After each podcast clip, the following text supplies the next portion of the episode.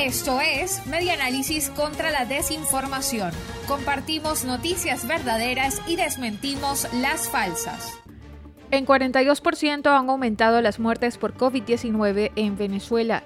La Organización Panamericana de la Salud alertó esta semana que han aumentado significativamente las muertes por COVID-19 en el país y llamó a que se tomen las acciones correspondientes para evitar que más personas pierdan la vida a causa del virus, reseña La Nación.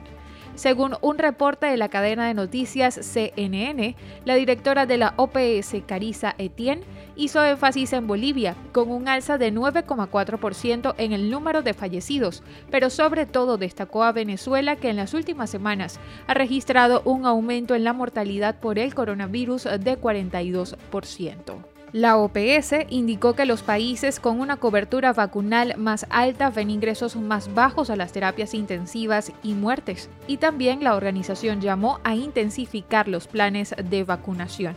Miguel Pizarro hizo un llamado a que se tomen acciones urgentes en el país.